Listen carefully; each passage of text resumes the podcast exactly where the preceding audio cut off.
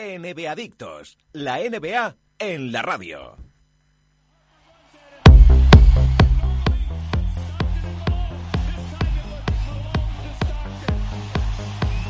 Bienvenidos al club.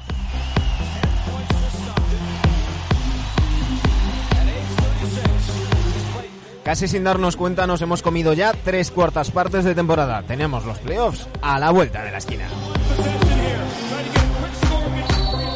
Pero antes quedan muchas cosas por decidir. Si los Bucks, a los que nadie está valorando en su justa medida, llegan a las 70, a las 70 victorias, ¿quién será el segundo en el este? ¿Quién lo será en el oeste? El orden de los siguientes clasificados, ¿qué equipos lograrán meterse en postemporada? Y ojo, que algunos de ellos pueden ser equipos con los que nadie contaba en octubre. Uno de esos equipos que peleará por entrar en playoff y que lleva casi 25 años sin faltar serán los San Antonio Spurs y de ellos hablaremos hoy con nuestro invitado, el gran Paul Castro, la voz oficial. Y por supuesto nuestros enemigos de cabecera, Dani Egea y Sergio Jimón. Aquí comienza el capítulo 214 de NBA Adictos.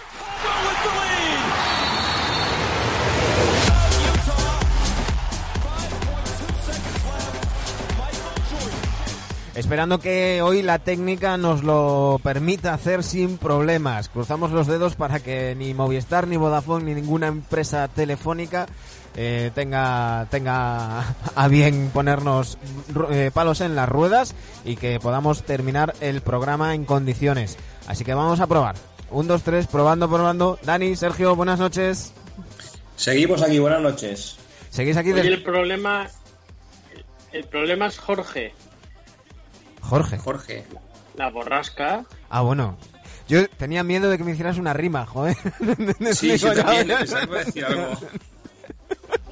No, no, hay una, hay una ventada aquí tremenda. Ya est- estaba pensando, eh, eh, pasaron como 10 millones de, de posibles rimas por mi cabeza y no me cuadraba Menos, nada, ¿no?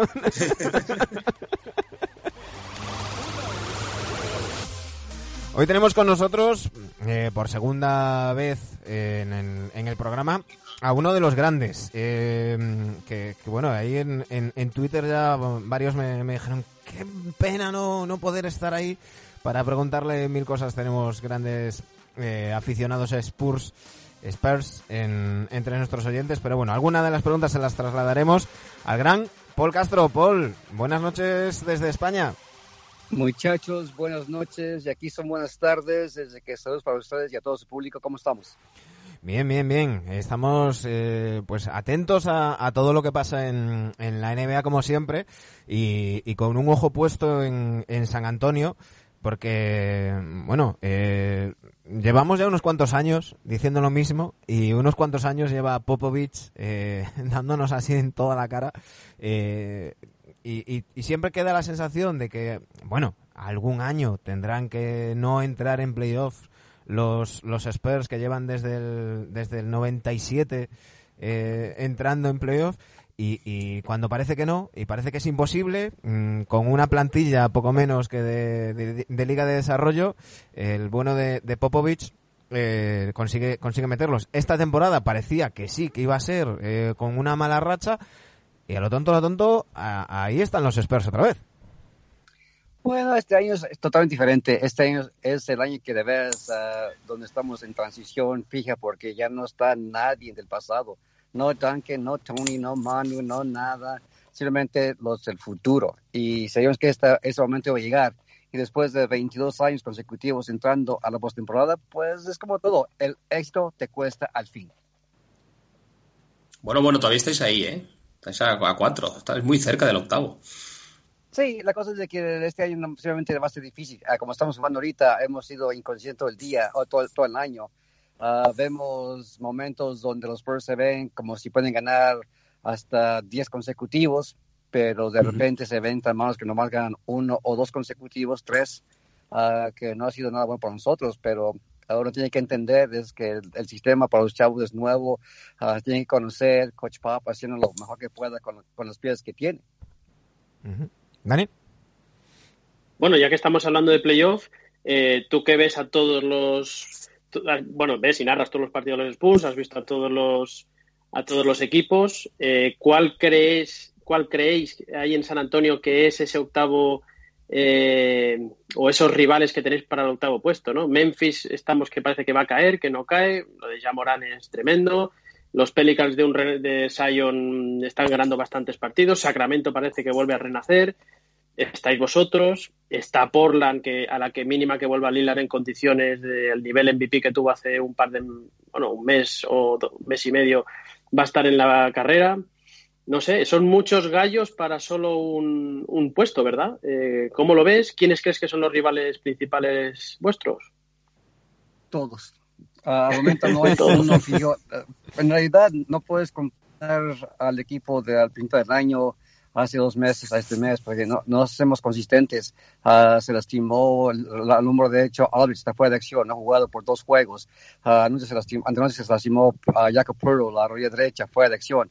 Ahora vamos a jugar a los chavos de la G League de Austin. Es de que uh, al momento los equipos por lo menos han estado juntos casi todo el año. Pero para nosotros ha sido una, una cosa sobre otra, ya sea mal juego, uh, chavos que no están en la rotación, que salen de, de Austin, uh, lesiones. Por esa razón creo que la posición 8 va a estar abierta posiblemente hasta los últimos 2, 4 juegos del año, porque está, encerrada, está bien cerradita la carrera para el octavo. Es de que si nos toca, sería padrísimo, pero si no, pues es como todo. Uh, tenemos que planear para el futuro. Uh -huh. Mira, Paul, para no olvidarme, porque eh, eh, somos un, un, programa que nunca llevamos guion, entonces muchas veces nos pasa que nos olvidamos cosas. Entonces tengo aquí unas, unas preguntas que me ha dejado Iván Ruiz, el guaje, eh, posiblemente el mayor fan de, de, los San Antonio Spurs a este lado del Atlántico. Bueno. y, y, así te las, te las hago yo ahora y así no nos olvidamos. La primera eh, me dice que todos los spursianos saben te la leo tal cual. Todos los Spursianos sabemos que mientras esté Popovich al mando, los Spurs no van a meterse de pleno en ningún proceso de reconstrucción. Pero ¿quién es él o la ideal para encabezar ese necesario e inevitable nuevo capítulo de la historia de los Spurs? Wow, pues pensaban que, piensa que es Murray. Uh, Murray puede ser el chavo que debe ser el líder para el futuro. Y de ahí lo va a seguir. La cosa es de que, recuerda una cosa, de que ahora estamos subiendo a los chavos de la G League. Estuvo ahí White, estuvo ahí Walker, estuvo ahí Murray, y ahorita Murray es el que ha sido mejor, lo sigue White. Uh -huh. Pero esos chavos en particular creo que van a ser los chavos que van a, a, a, encabezar el futuro. Eso sobre el parquet, pero en la banda, en el banquillo. Oh, es difícil. Uh, la rotación de, de, de, la banca ha sido dif diferente. Vamos a perder a varios jugadores, perdimos a Carroll. Uh, no va a regresar Bellinelli, casi estoy seguro, es de que la banca puede ser Eubanks, puede ser, uh, Purlo va a ser un, un, titular, pero van a ser chavos que van a venir de, de, va a ser Samanich, va a ser uh, Johnson, va a ser Weatherspoon, esos chavos que están jugando muy bien en la G League, -huh. que se van a encontrar con nosotros al año que entra en la banca, pero Samanich ha sido un chavo que estamos esperando ver que no he visto el año. Pero me, me refería entrenando, como entrenador. Eh, oh, no, no, sé pensé si. Que, pensé que jugadores en el banca. No, no. No. Ok, mira. Uh, ¿El próximo coach para los Spurs dices tú? Sí. Oh, de veras, es difícil. Um, al momento, uh, Duncan está ahí, pero no creo que Duncan quiera regresar a trabajar otra vez como asistente. Y si no es asistente, no creo que quiera el head coach. Uh, no sé, al momento no, no, no sé quién Coach Pop pueda elegir para la próxima posición de, de head coach. Uh -huh. a, col a, colación, Manus, yo, yo, tenía una cosilla que quería preguntarle a Paul sobre el tema del cuerpo técnico, eh, ya, ya, que estamos con este tema, si me permitís, dos cosas muy rápidas. Eh, ¿Te sorprendió la marcha de Torre Mesina?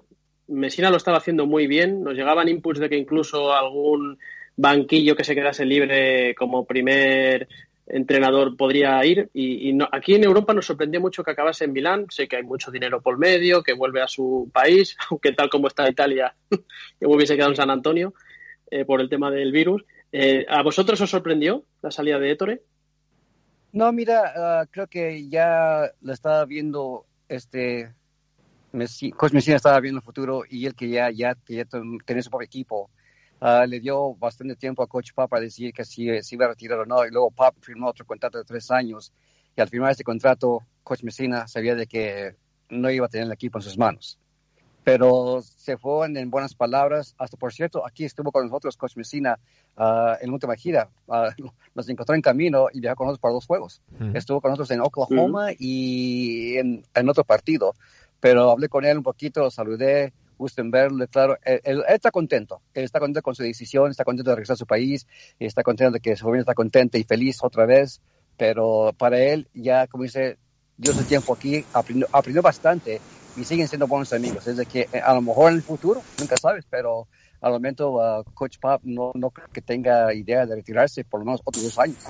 Lo que tiene... ¿Y, quién, ¿Y quién podría sustituirlo? No sé si Dani iba a hacer la misma pregunta sobre Becky no. Quizá... Claro, sí, sí. Bueno, sí. Que pues no sé si puede llegar a ser, a ser la head coach okay, de... chavos, no lo escucho. ¿Qué, ¿Qué, pasó? ¿Me escuchan? Sí, sí. Sí, sí, sí. sí, sí de, de, Becky Hammond, de Becky Hammond, por si ¿Qué, ¿Qué, opciones le ves de que sea head coach o es demasiado complicado? Ah, mira, la, la cosa que yo siempre he dicho es de que cuando una, una liga femenil, una liga de hombres es diferente y es muy difícil tener una, a una mujer como tu, como tu coach. No que es imposible, porque uh -huh. luego empiezas a, a, ver y a pensar diferente cómo te va a aportar y cómo vamos a hablar en la cancha. Uh -huh. Es de que no, a un a hombre a hombre te puedes decir varias cosas y te aguantas, pero si dices una cosa incorrecta, hoy en día todo está pues, en política, de que una, una palabra incorrecta te, te, suspende, te multan, te mandan a clases para que aprendas cómo comportarte en frente de, de otras personas. Pero en otras, no, no, que yo sepa, no hay otra mujer manejando un equipo a nivel profesional de hombres en, en cualquier deporte. Pues, por, sabemos por, que, mi, que la... es, es, mi opinión, es solamente mi opinión. Y uh -huh. no nada contra una mujer sea que, que, sea coach en la NBA o en la NFL o lo que sea. Pero siempre digo que todo cambia. Claro. Porque ya no te estás portando como, como los chavos, como el hombre, como se lleva uno contra uno. Porque todo tienes que pensar diferente. Uh -huh.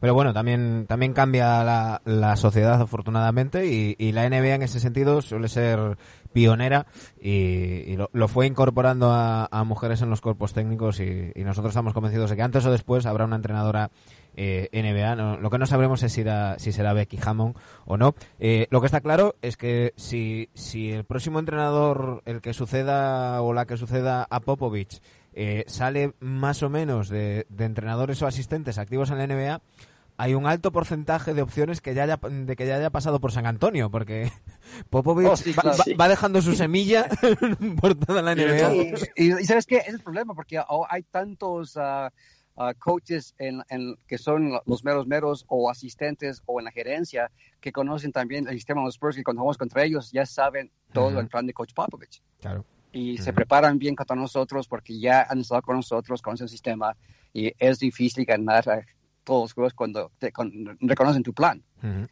El, el, último que suena para, para ser entrenador titular es, es eh, precisamente Udoca, que, dejó San Antonio para ir a los Sixers y, y ahora que Brown está eh, bajo la lupa, suena, suena Udoca para sustituirle. Te digo la, te cuento la segunda pregunta que, que nos mandaba Iván, Iván Ruiz, el guaje. Dice, Llevas, llevo siendo fan de los Spurs desde antes incluso de que Popovich fuera entrenador. Adoro a ese hombre por todo lo que es y lo que nos ha dado, pero es la primera vez en tantos años que tengo la sensación de que se está equivocando Pops y no solo en una cosa. ¿Te pasa lo mismo, Paul? No, para nada. Uh, es como todo. Cuando estás ganando, todos te quieren, todos te aprecian, todos te dan los regalos, te tratan como rey. Pero cuando todo cambia, recuerden, no tenemos a esos chavos del pasado. Uh -huh. Pop está reconstruyendo otra vez. Y mucha gente le choca perder, le odio perder. Eh, nadie quiere perder pero si no tienes a los, a la, al equipo adecuado para ganarle a unos de, como Dallas o como los Lakers o a Milwaukee, no vas a ganar. Uh -huh. Uno trata de implementar un plan por cada noche y el plan cambia cada noche. Y como todo, mira, yo nunca he sido un coach de ni un equipo, ni de mis hijos, ni de la, de la high school, ni nada. Pero todos nos creemos que sabemos más que el mero mero. Uh -huh. ¿Y quién sabe más que Coach Popovich? Nadie. Nadie. Es mi punto. Todos, yo, todos somos coaches. Yo siempre digo. Es fácil decir, yo, mira, es fácil decir, ver el replay, estar en tu, en, en, tu silloncito con tu, con tu bebida para adulto, tomando y comiendo, con tu, yeah, yo hubiera hecho esto, sí, después del replay. Pero antes del replay, dame la jugada correcta y a ver si te sale primero. Yo, yo, yo ni después de la repetición, Paul. O sea, yo siempre digo que, que, si algo me ha, me ha enseñado la vida, si, si, me tengo que dar con una sola enseñanza, es que nunca tengo que desconfiar de un equipo de Greg Popovich. Así que yo, si tengo que poner dinero. Todos, todos queremos ganar todos los juegos, pero estamos en transición. Estamos, y el amor estamos sí, por los próximos dos años, tres años, pero digo esto, no vamos a caer como equipos han caído después de ganar un campeonato. Porque puedes pensar, ¿cuántos equipos después de ganar un campeonato se deshacen? Y no, no, no vuelven a salir de ellos por unos 10, 15 años. Los Spurs han sido consistentes desde el que ganamos el primer campeonato. Sí. Perdimos unos cuantos, pero regresamos. Y después de 2007 a regresar a ganar 14, por favor. Dani. Eh, yo, yo, sí, yo para acabar con el tema de Popovic, eh, como sabes, pues entrenó a la selección nacional en, el Mundial de China. Los resultados no fueron, evidentemente, los esperados, aunque fue con un equipo que yo siempre he dicho que había jugadores de entre un tercer y un cuarto equipo de, la Liga NBA, sinceramente.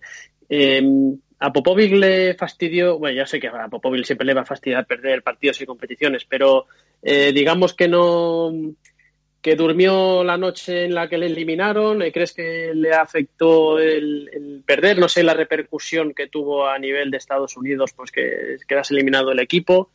No sé si has podido comentar algo con él o las sensaciones que, había. No, en realidad no hemos explicado sobre eso, para nada. La cosa es de que lo que yo siempre he aprendido es de que, ¿sabes qué?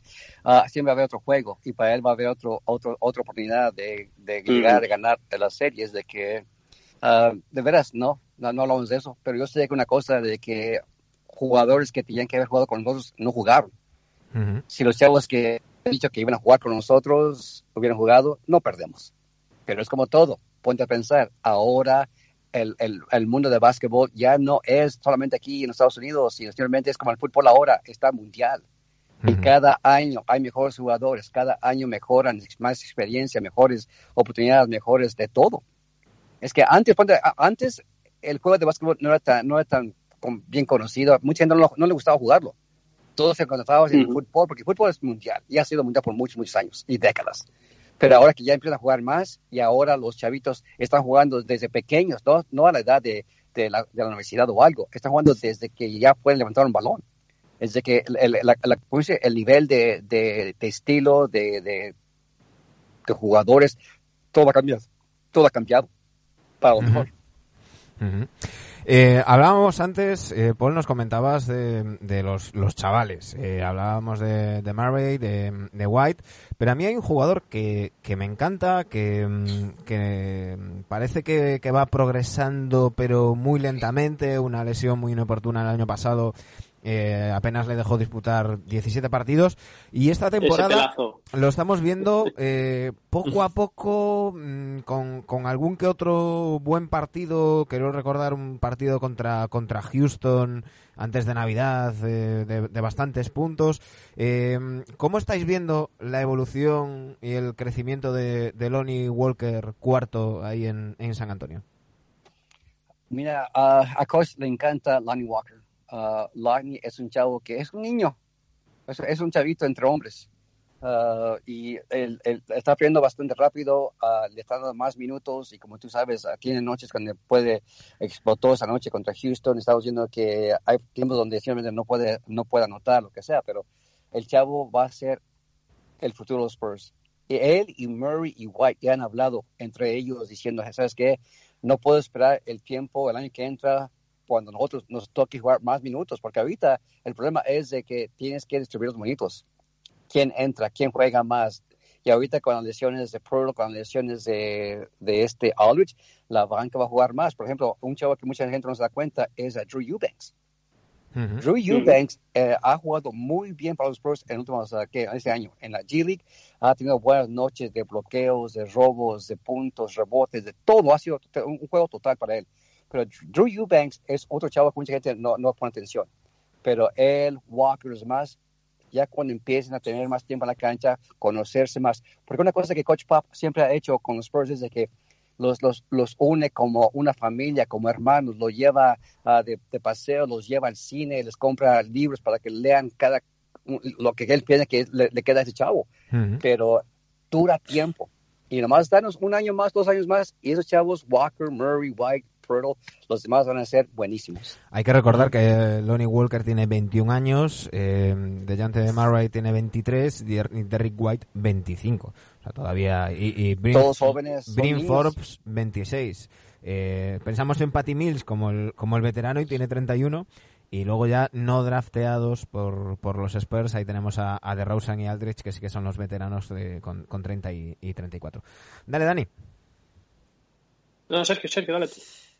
Yo, mira, ahora que lo has dicho tú, Manu, yo quería preguntarle por DeRozan, que ahora que ya lleva un año asentado en el equipo, eh, ¿esperaban más de él o, o estáis contentos con su nivel? ¿De, de quién, perdón? De DeMar DeRozan. Oh, Timar, ok, bueno. Mira, ah, cuando hicimos el cambio con ah, los Raptors hace un par de años, ah, lo que Ujú. vi de DeRozan en, en ese tiempo con ellos, vi un jugador totalmente diferente.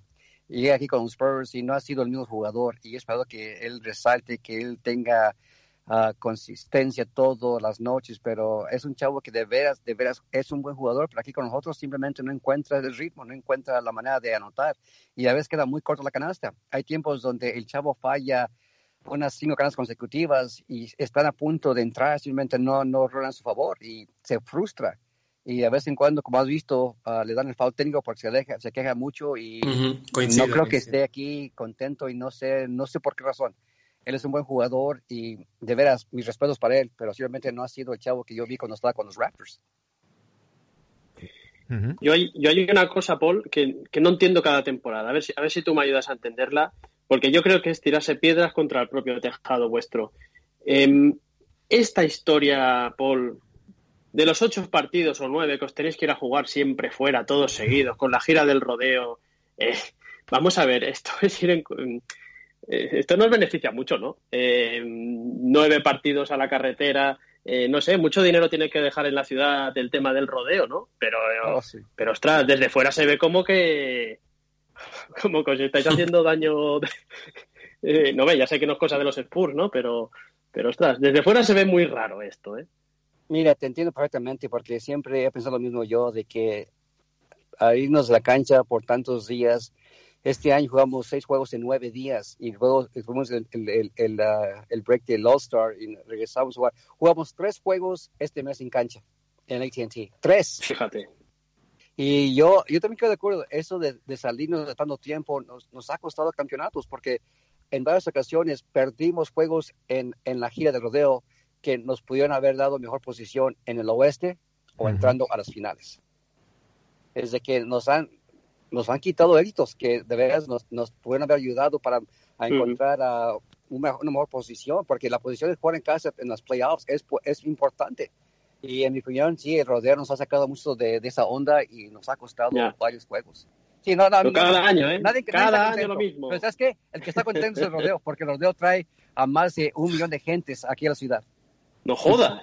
Claro. Ostras. Es que eh, Y por esa es- razón eh, es- estamos hablando de estamos hablando de Texas, Dani.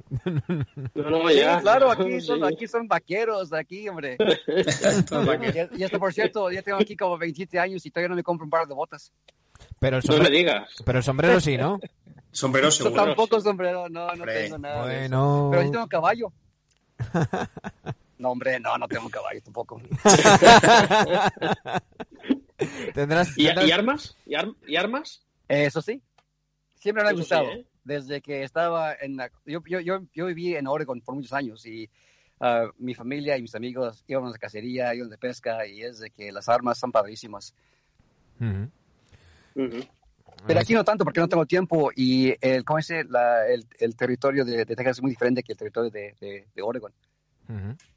No sé si a ustedes conozcan el, el estado de Oregon, pero es... es bonito. Nos pilla un poco lejos.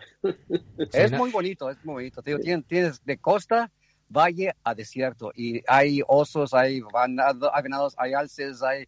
Te que te gusta pescar, puedes pescar salmón, puedes ir a la, a la costa co- a, a pescar, ya sea lo- el pez vela o lo que sea, ¿no? Ese es- Ujú. hay, hay todo ahí, muy bonito. Sí, ahí hacia el norte, lindando con el estado de Washington, con la zona de Seattle. Sí, y... exacto. Es, un- es una zona que Oregon. tengo muchas ganas de, de conocer. Eh, Oregón, Washington y... y- Un día de estos, un día de Vancouver. estos, vente. Eh, nos venimos los tres un día de estos Ahora y que nos, haga un tour. Ahora que Yo vamos a solo sacar- voy si, si va Paul a caballo.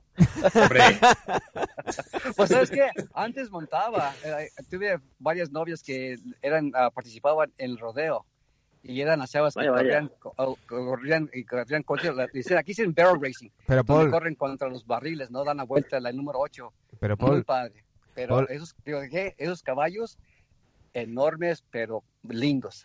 Paul, vari- Y varias novias, chavas, Y, y también mis exes. varias novias consecutivas o a la vez como Lou Williams. ¿Ves? Es como, es como aquí con los Spurs, de vez en cuando, ganamos campeonatos. Es de que... no en los. Oye, hablando, a- hablando de campeonatos, eh, hay mucha gente, bueno, yo creo que la gente millennial, los jóvenes, yo creo que el anillo del 2014 algo les debe de sonar.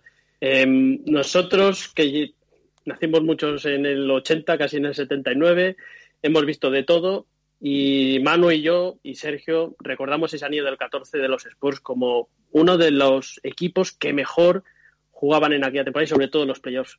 Mm, No sé si ahí en Estados Unidos eh, se le vanaglorea y se le y se le tiene tanta respeto y tanta importancia a aquel anillo que ganaron los Spurs por la manera de ganarlo, sobre todo. Mira, sin duda es, eh, es el, el primer canillo y el, y el- y el del 2014 son mis favoritos, porque el primero nunca va a haber otro primero. Fue el Claro. primero. Y el 14 fue tan padrísimo y fue de venganza que a como jugamos fue a la perfección. Por eso le, le nombraron el Beautiful Game. Ujú. Ah, y que quedamos cortos en el 2013 contra Miami, pero es difícil regresar. En primer lugar, es difícil calificar para la postemporada. Y luego es difícil salir del oeste. Y es difícil toparte contra el mismo oponente un año después en las finales. Claro. Es de que los Spurs querían ver a Miami otra vez en las finales y les tocó. Pero como jugaron los Spurs ese año, no, hombre, fue de lo mejor y sin duda es mi mejor, ah, mi mejor serie, mi mejor ah, mem- memoria de campeonato. Como te digo, la- la- el número uno y el, el- el- el quinto son, son mis favoritos. y, y el del técnico del aire acondicionado gozada. también. ¿Cómo, cómo, cómo? Digo que es, que es el favorito del, del técnico del aire acondicionado del, del AT&T. Oh, sí, no ni recuerdes, ni recuerdes. No, no, yo lo, que- lo que le- le disfruté dieron- muchísimo. También le dieron un anillo a la calefacción porque no jaló.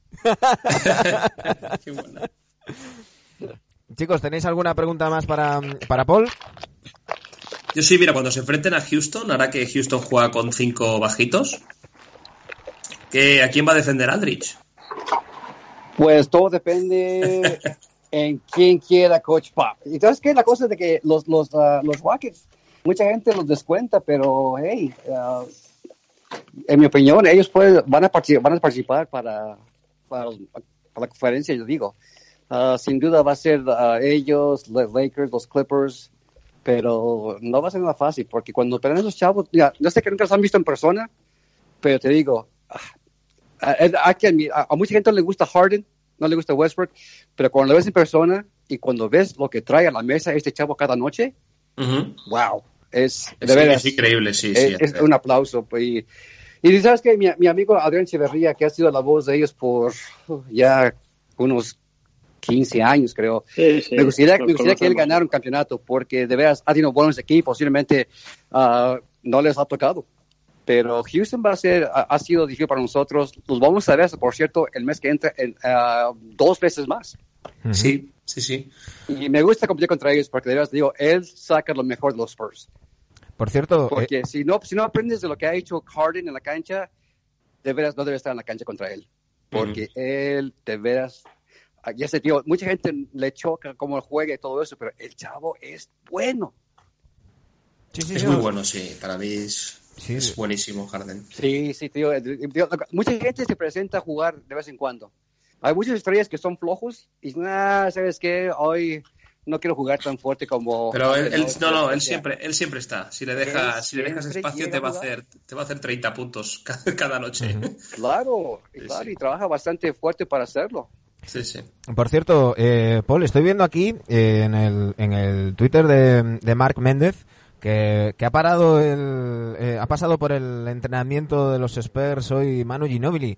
Eh, uno de los de los grandes ídolos de ese de ese mm, trío de ese mm, tridente ese No, big sí, three sí, sí. eh, que, que sigue Los muy muy presente no hombre.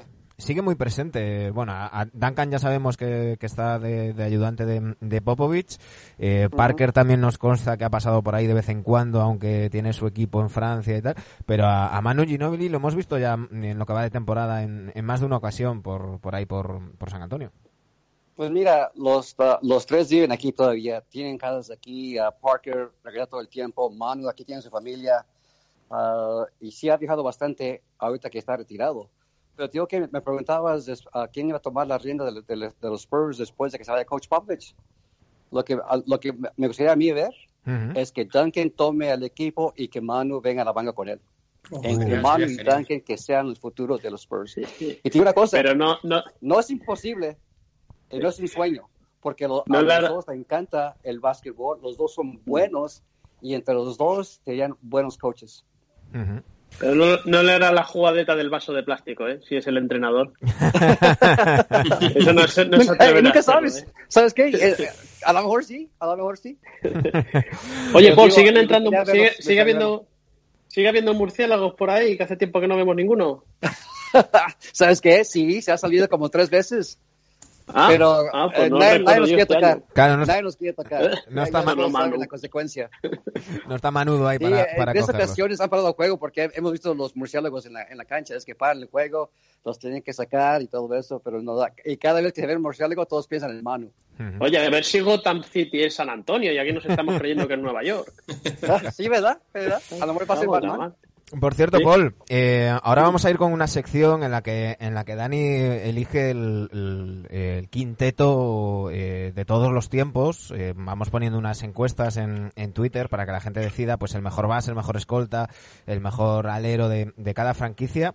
Eh, mm, ¿cuál, ¿Cuál sería tu, tu quinteto? ¿Qué cinco hombres eh, estarían en ese quinteto de todos los tiempos de los Spurs?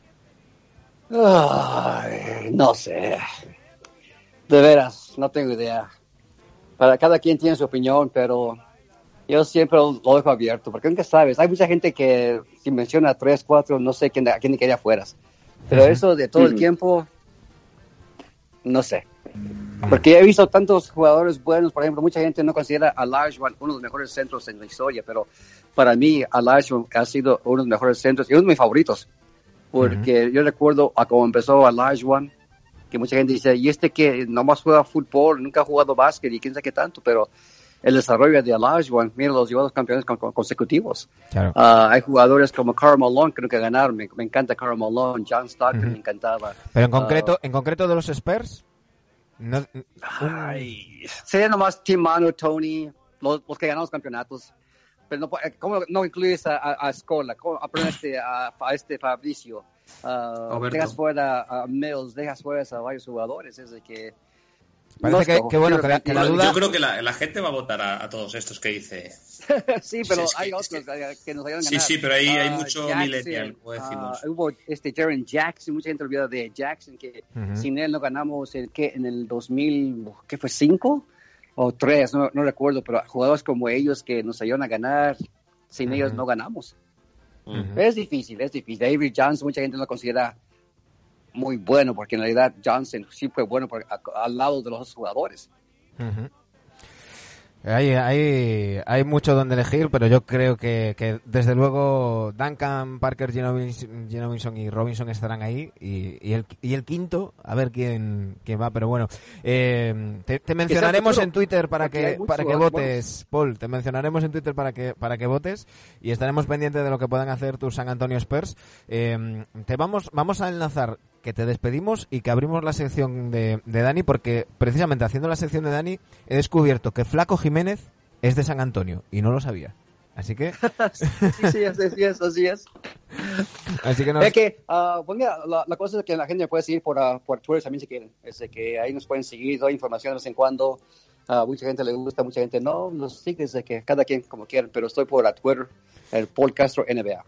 Ahí te, ahí te seguimos y, y ahí te, te, te vigilaremos a ver cómo, cómo siguen tus Spurs y prometemos volver en a... la entrevista, sí, en la entrevista el año que viene a ver si tienes un gorro, un sombrero, un caballo o algo. Aquí un año, te damos, te damos un año de No tiempo. te ¿eh? vas a olvidar de esa obra, sí. Nada, unas botas me- o me algo. compro un caballo, no es para demostrar que sí tengo un caballo. Ah, Un fuerte abrazo, Paul. Muchísimas gracias. Muchachos, gracias, saludos y buena suerte para todos, ¿ok? adiós, Un Paul. abrazo. Un abrazo. y bailas al compás, te vas hasta Laredo y quieres más y más. Qué maravilla. ¿Hasta Laredo? Pero Laredo de Texas, no, no, no el de Ah, Cantabria. coño. Digo, si No, es, que, es, que, es que Flaco Jiménez, uno de los mejores acordeonistas de la historia, eh, que yo en mi cabeza era mexicano, pero, pero no, es de, es de San Antonio. Porque cada vez me lo pones más difícil, Dani. Cada vez me lo pones más difícil eh, buscar bandas de, de, de los estados en los que eh, repasamos las, el, el Five de las franquicias. Y claro, es que en, en, en Texas tenemos Houston, Dallas y San Antonio. No podía tirar de, de simplemente Texas. Así que he encontrado unos cuantos, empezando por Flaco Jiménez.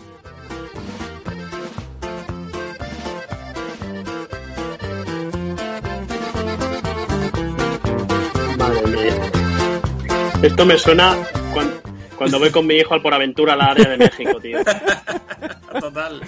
Estaba buscando... Aquí a comer enchiladas. No, es que os dejé esta porque hay un momento en que habla de San Antonio, pero creo que me que ya que ya la hemos lo hemos pasado. A ver. Ahí estamos. Ahí Ay, te ay, dejo en San ay. Antonio. Bueno, Dani, vamos a repasar eh, la- el Fab Five de la semana pasada, antes de meternos con el de los Spurs.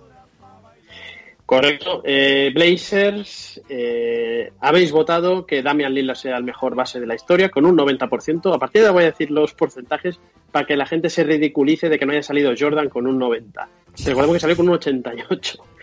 Eh, En el escolta Clyde Drexler con un 83%, en el alero Scottie Pippen con un 44%, a la pivot la Marcus Aldridge con un 48% y en el center, increíble, Sabonis con un 55% por encima de Bill Walton.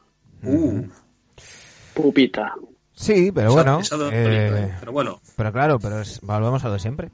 Volvemos Sí, a lo sí, de está siempre. claro, sí, es y, y- y en los comentarios se veía mucha gente diciendo, no, es que yo a Walton no lo vi jugar y a Sabonis sí.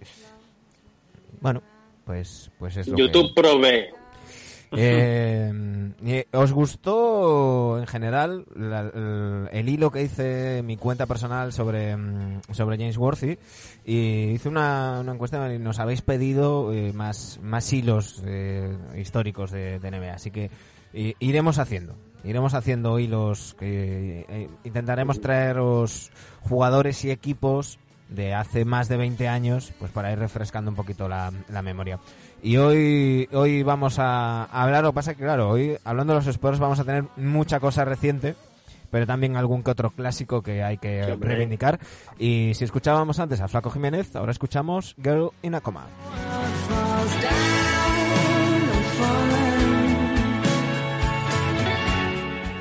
Vamos, Dani, dale. Venga, vamos. Los San Antonio Spurs. Eh, antes con Paul has dicho Spurs o Spurs. Eh, Antonio Spurs. Spurs. he escuchado to- todas las vocales es- posibles Spurs. en la entrevista. Spurs. Spurs. Ese equipo del que usted me habla, que bueno, se instala en San Antonio en 1976, es un equipo que antes había estado en la famosa Liga ABA. Mm. eh, la Ujú. famosa Liga ABA. A la que Y, también bueno, le tendremos cinco que a- dedicar un especial un día de estos. Sí, un especial le tenemos que A hacer. Vanivilla, Eh, Boebe. Mm. Bueno, cinco anillos. Sí, cinco anillos.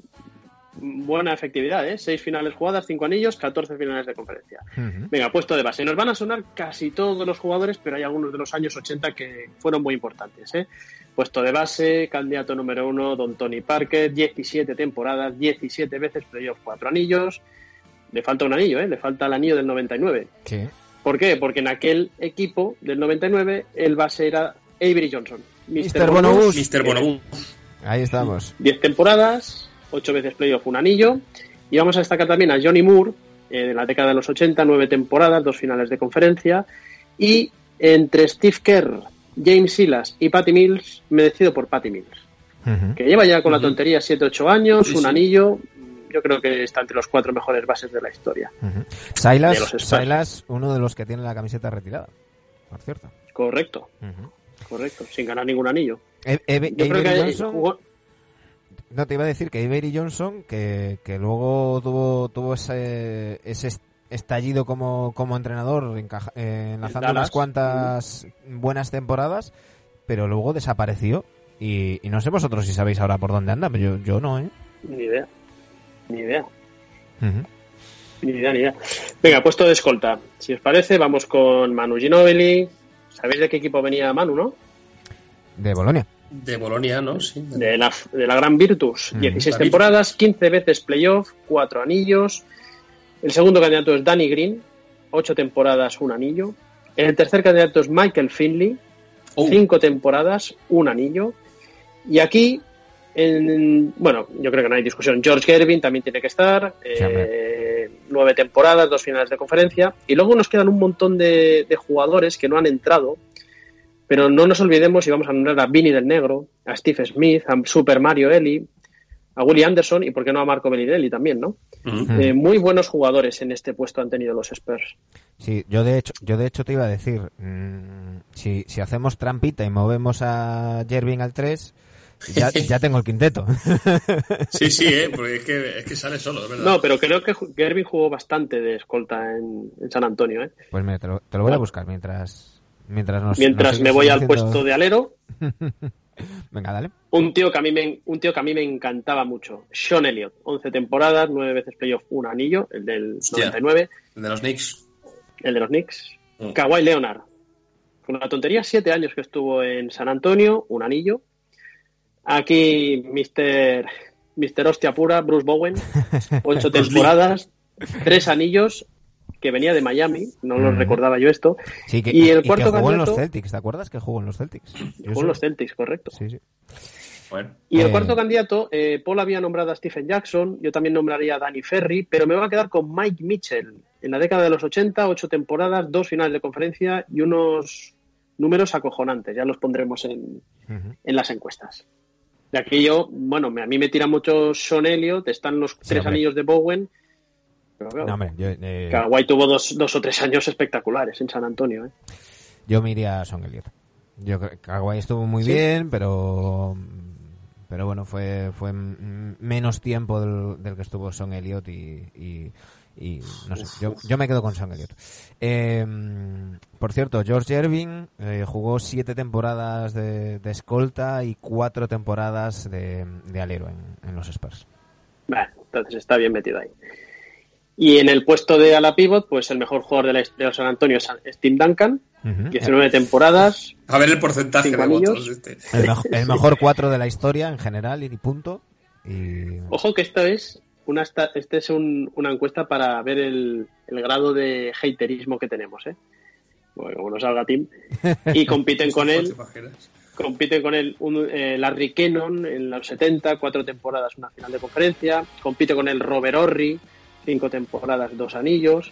Y he metido a Boris Diop aquí, cinco temporadas, también el anillo del 2014. Y me dejo fuera pues a Terry Cummings, a Malik Rose, a la Marcus Aldridge. Todo lo que no sea un 99% o un 98%, ya que nos gusta ese número de, de Tim Duncan, será, Qué gracioso. será un, un toco mucho. Eh, escuchábamos que el Dinacoma, porque además de todo lo que suena mexicano en San Antonio, que hay muchísimo, eh, hay, hay bastante cañita. Escuchábamos que el Dinacoma y esto es Sound of Corpse.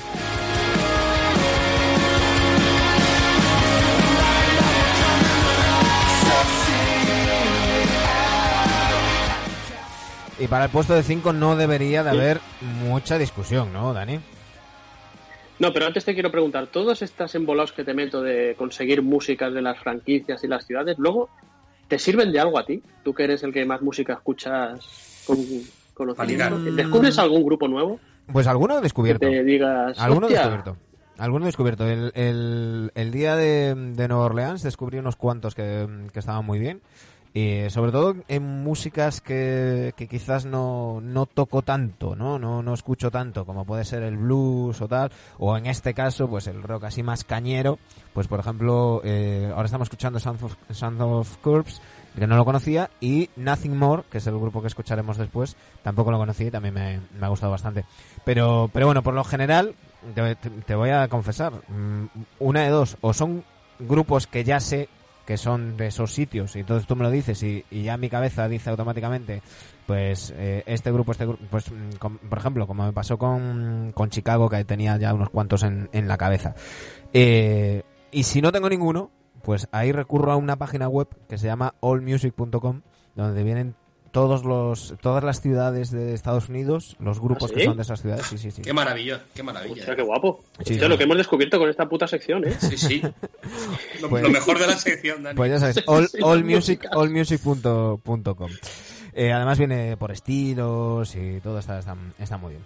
Bueno, vamos con, con el, puesto de pivot, que no debería de haber mucho debate y, y si Tim Duncan tiene que 98. salir con un 98%, David Robinson debería salir con un 97%, ¿no, Dani? Debería. 14 temporadas, dos anillos. El anillo del. Cuando gana Robinson los anillos, a ver si os acordáis, no es el David Robinson almirante de los años 80 que te metía No. 60 puntos, ni mucho menos, ¿eh? No, no, no, Era no. un tío que ya estaba en el, sobre todo en el 99, rendido a, a Tim Duncan, muy castigado físicamente. Era buen jugador, ¿eh? evidentemente, pero no era la animalada de jugador que vimos en los David 80 Robinson y hizo un cuádruple 90. doble. Sí, sí, sí, sí. Hizo un Ujú. cua- un cuádruple No sé si doble. fue el último que lo hizo. Hizo un partido de 71 puntos y... y- Correcto. no, David Robinson era, era muy bueno. eh, dejamos a un lado las opiniones personales que tengamos de él por sus ideas políticas.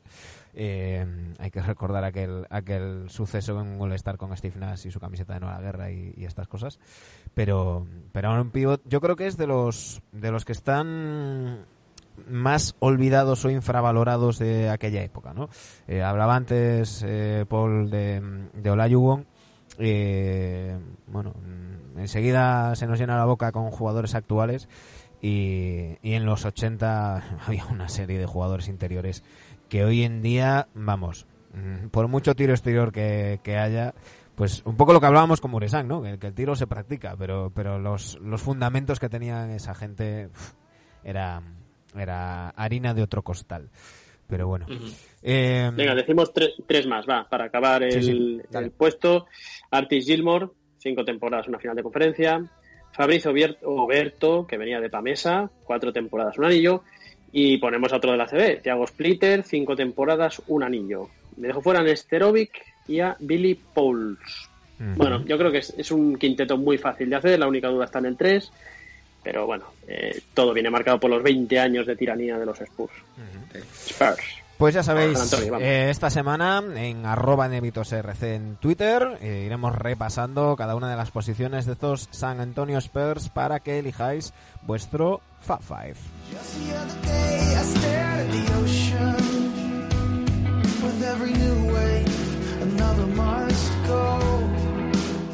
Esto que escuchamos ahora es Nothing More y enseguida nos vamos con Sergio Gimón. One day you'll remember my passion. One day you'll have one of your own. I say, son, I have watched you fade in. You will watch me fade out.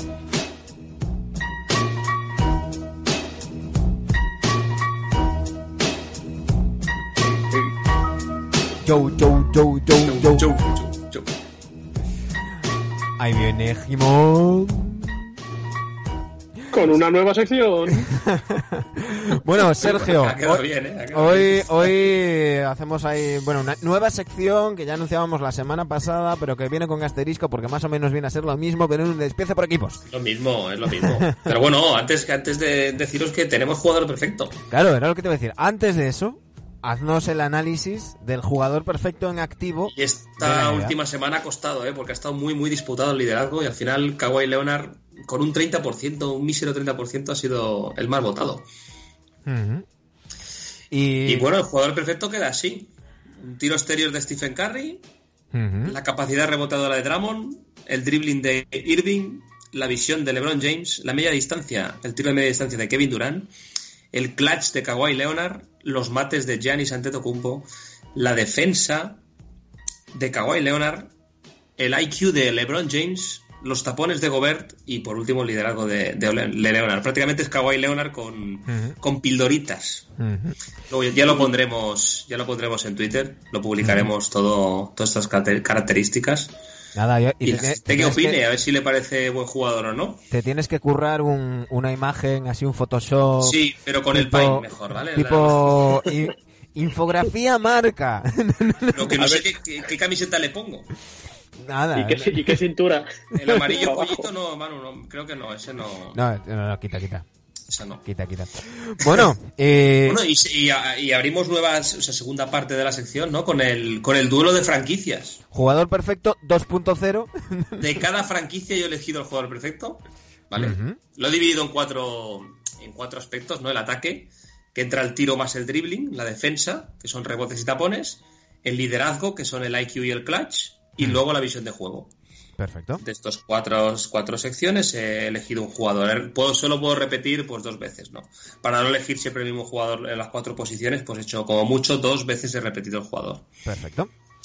Y entre tú y Dani me tenéis que decir cuatro números. Serán cuatro franquicias que Bueno. disputarán la primera ronda de esta Vale. semana. Vale, perfecto. Pues yo te voy a decir Están 20 ale- aleatoriamente, no están por orden alfabético ni por orden de clasificación. yo te voy a decir el 24.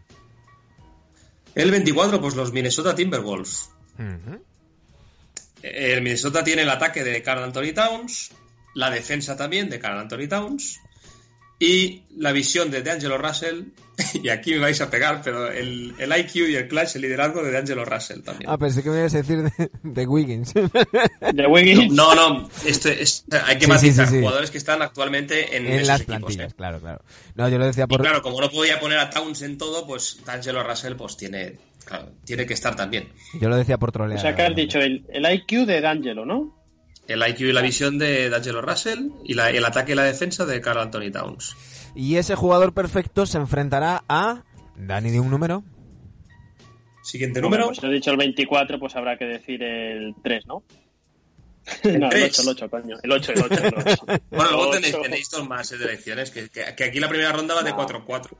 Pues Que si no, no llegamos al final. Dale, dale. El 8. El 8, pues los New Orleans Pelicans. Ujú, Los Pelicans del ataque, que es el tiro, evidentemente, de JJ Reddick. Aquí tenía que, tenía que estar. Hombre, La defensa, rebotes y tapones de nuestro querido Torete, de Sion Williamson. Sion. Mención especial tenido que poner a Ingram como liderazgo, porque si no, si no ya no respiraba. Ya digo, este, este tiene que estar con el temporador que está haciendo. Brandon Ingram como liderazgo y como visión de juego de, de Drew Holiday. Este está más repartido, ¿eh? Cada, Sí, sí. He puesto cada uno. Por cierto, Luego, Dani, tranquilo, que yo te lo, te lo diré, te lo escribiré. ¿Vale? Sí, Para- te lo estoy escribiendo ahora mismo, de hecho, por WhatsApp, que esto es una fumada. Como no me lo escribas, Qué crack no, no, no, no llego a, a por cierto, eh, que, que retuiteé ayer el- un vídeo, creo que era de la ESPN, contando la historia de Jeru Holiday. Eh, eh, bueno, ya sabéis, el tumor que, benigno que tuvo su mujer Sí. estando embarazada de su hija, como lo dejó todo y, y se estuvo cuidando de ella, la recuperación, una, una historia mm, impresionante. Que, que si. Yo creo que, que Holiday es de esos jugadores que es muy difícil que te caiga mal. Por, por cómo Estás juega tirando de tal. componente emocional para que la gente vote a. No, no, a no, no, no, no, no, no, no, no. Estoy, estoy eh, dando motivos para que la gente vea Lo más jodido, cositas. no, lo jodido va a ser Dani para ponerlo todo en una, en una encuesta. Va a, estar, va, a estar, va a estar complicado, ¿eh? Puede que salga mañana esto, ¿eh? Que no salga esta noche. Eh, Os quedan dos, Venga, dos más. Dos más, Dani, di otro Manu. número. Venga, el 2. El 2, los Dallas Mavericks. Uh, El ataque, que es el tiro del dribbling de Tim Hardaway Jr., la defensa de Porzingis, el liderazgo de Doncic y la visión de juego de Doncic. Ujú. y sale defensa buen de jugador. Porzingis. Y, Bueno, tampoco hay más. No, tampoco hay más. y yo te voy a decir el 17. 17 Miami Heat. Buena, buena. El ataque de Jimmy Butler junto con el liderazgo también de Jimmy Butler. La defensa de Adebayo Ujú. y la visión de juego de Goran Dragic. Aquí había, tampoco, tampoco había más guerra. Estos, este, estaba bastante claro este. Y, y el tiro de Duncan Robinson, ¿no? He puesto a Jimmy porque es ataque y dribbling. Y claro, Jimmy tiene que estar. Claro, claro. No, lo digo porque, porque Duncan Robinson es ahora mismo el, el tercer eh, máximo anotador Aquí de triples más dribbling de, que, que tiro. de- de la ataque. NBA. Bueno, pues, pues eh, esta noche en, en- Si Dani puede, esta noche o esta madrugada, pues ya pondrá Sí, hombre, sí. Si me lo pones antes de ir a dormir. la primera ronda. O sea, no, pero, pero vamos a mojarnos, ¿no? A ver, yo entre Minnesota y Pelicans, yo voy a decir Pelicans, yo digo. Pelicans. No, Yo pero tenéis que. Eh, de aquí saldrá uno de Ah. los cuatro, ¿eh? Vale, vale. Esta es la Pues- primera ronda de pues como- serán cuatro y saldrá uno. Para Vale, pues como estamos de acuerdo, como, será de sa- dos contra- de como uno contra estamos, uno, ¿eh? estamos de acuerdo, Dani, en que, en que pasan Pelicans, del otro lado, entre, lado. entre Mavericks y Heat, Bueno, luego, vale, y luego hacéis una final vosotros dos. claro, claro, claro, es de estos dos, estos dos nuestra, nuestra paja mental. Venga, yo digo del otro lado, digo, digo, digo, Miami. Oh, pues, yo- pues iba a decir Dallas, entonces ahí ya me, ya me fastidias. Mm, bueno, bueno, y, y entre, Entre Miami y Pelicans. yo me quedo con Pelicans. Es que Pelicans con Williamson ahí. Es que es que Y Williamson Williamson, contigo. y- Vale, pero y que- 12. Williamson y 12 partidos, vale. Eh, No, no, no. yo me quedo con. Yo, voy, yo votaría Miami. No, yo, yo, yo es que creo que un, que un tío que, a ver, es que si, com- si, si juntas al fideo de Ingram con el gordo de Sion, te sale un tío normal, joder. claro, de ser un pedazo jugador y el tiro de Reddick. Infografía. Le sale un negrito lecho- un lechoso, ¿no? Sería café con leche saldría. Dan- Dan la de- saldría horchata. Bueno, salgamos de este, este charco. Eh, de alguna manera se les ingeniaría Dani Egea para poner esta, esta noche o mañana en arroba NB2RC esa encuesta para que sigamos buscando el jugador perfecto 2.0 eh, edición por franquicias. Opino de que, opino de que, opino de que, opino de que, opino de